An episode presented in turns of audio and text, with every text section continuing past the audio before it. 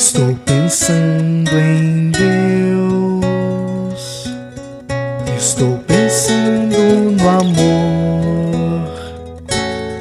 Minutos de Fé, com Padre Eric Simon. Shalom, peregrinos! Bem-vindos ao nosso programa Minutos de Fé. Hoje é domingo! Que bom que você está conosco, viu? Hoje é dia 3 de setembro de 2023. 22 domingo do Tempo Comum. Vamos juntos iniciar o programa deste dia em nome do Pai, do Filho e do Espírito Santo. Amém!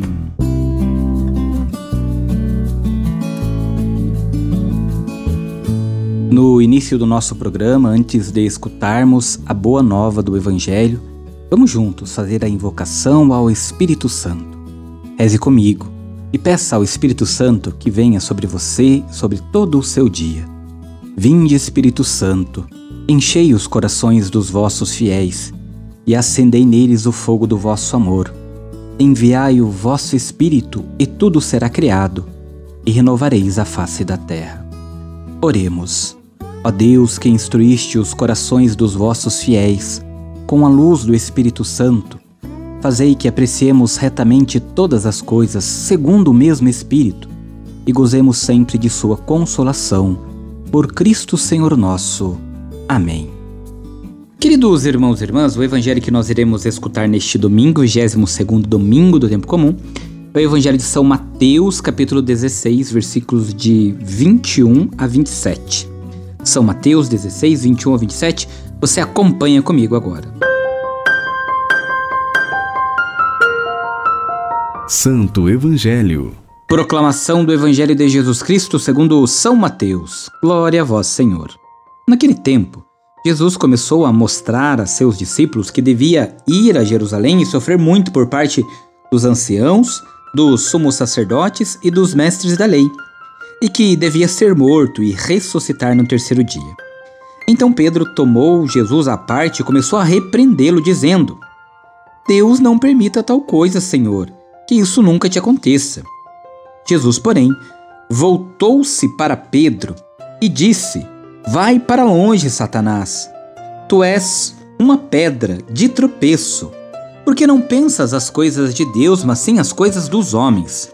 Então Jesus disse aos discípulos: Se alguém quer me seguir, renuncie a si mesmo, tome a cruz e me siga. Pois quem quiser salvar a sua vida vai perdê-la, e quem perder a sua vida por causa de mim vai encontrá-la. De fato, que adianta o homem ganhar o mundo inteiro, mas perder a sua vida? O que poderá alguém dar em troca de sua vida? Porque o filho do homem virá na glória do seu Pai com os seus anjos, e então retribuirá a cada um de acordo com a sua conduta. Palavra da salvação. Glória a vós, Senhor. Queridos irmãos e irmãs, o trecho do evangelho que nós escutamos hoje, ele está ligado ao do domingo passado. Depois de Pedro, em nome também dos outros discípulos, ter professado a fé em Jesus como Messias, o Filho do Deus, de Deus, melhor dizendo, o próprio Jesus começa a falar-lhes de sua paixão. A caminho de Jerusalém, ele explica abertamente aos seus amigos o que espera no final na Cidade Santa. Prediz o seu mistério de morte e ressurreição, de humilhação e glória.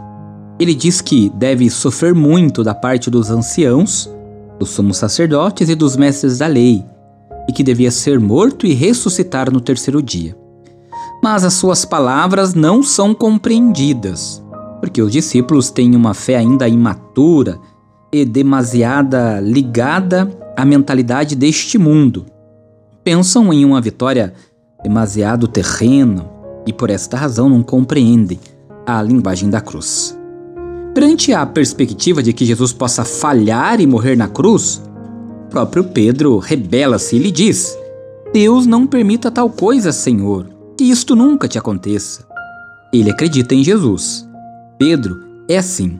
Ele tem fé, acredita em Jesus, acredita que acredita nele, quer segui-lo, mas não aceita que a sua glória passe pela paixão.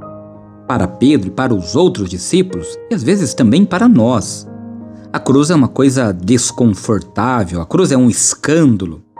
Enquanto Jesus considera um escândalo fugir da cruz, o que significa fugir da vontade do Pai, da missão que ele lhe confiou para a nossa salvação. É por isso que Jesus responde a Pedro: Vai para longe, Satanás. Tu és para mim uma pedra de tropeço.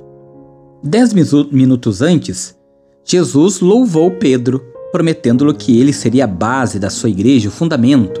Dez minutos depois, lhes diz Satanás: Como é que isso pode ser compreendido? Acontece a todos nós.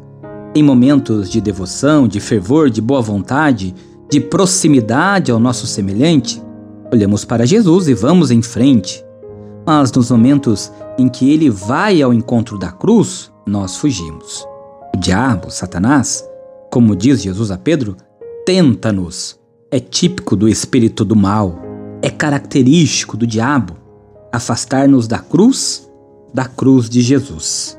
Queridos irmãos e irmãs, que a Virgem Maria, unida ao seu filho até o Calvário, nos ajude a não retroceder perante as provações e sofrimentos que o testemunho do Evangelho de hoje implica a todos nós. Agora você faz comigo as orações deste domingo, vigésimo segundo do tempo comum.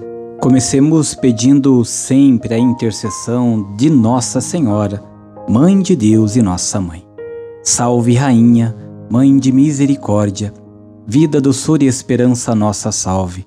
A vós bradamos, degradados filhos de Eva, a vós suspirando, gemendo e chorando neste vale de lágrimas. Eia, pois, advogada nossa, e esses vossos olhos misericordiosos a nos volvei. E depois deste desterro mostrai-nos Jesus, bendito fruto do vosso ventre. Ó clemente, ó piedosa, ó doce sempre Virgem Maria, rogai por nós, ó Santa Mãe de Deus, para que sejamos dignos das promessas de Cristo. Pai nosso que estais nos céus, santificado seja o vosso nome. Venha a nós o vosso reino. Seja feita a vossa vontade, assim na terra como no céu. O pão nosso de cada dia nos dai hoje. Perdoai-nos as nossas ofensas, assim como nós perdoamos a quem nos tem ofendido. E não nos deixeis cair em tentação, mas livrai-nos do mal. Amém. A nossa proteção está no nome do Senhor, que fez o céu e a terra. O Senhor esteja convosco, Ele está no meio de nós. Abençoe-vos o Deus Todo-Poderoso, Pai, Filho e Espírito Santo. Amém. Muita luz, muita paz, excelente dia. Nos encontramos amanhã. Shalom.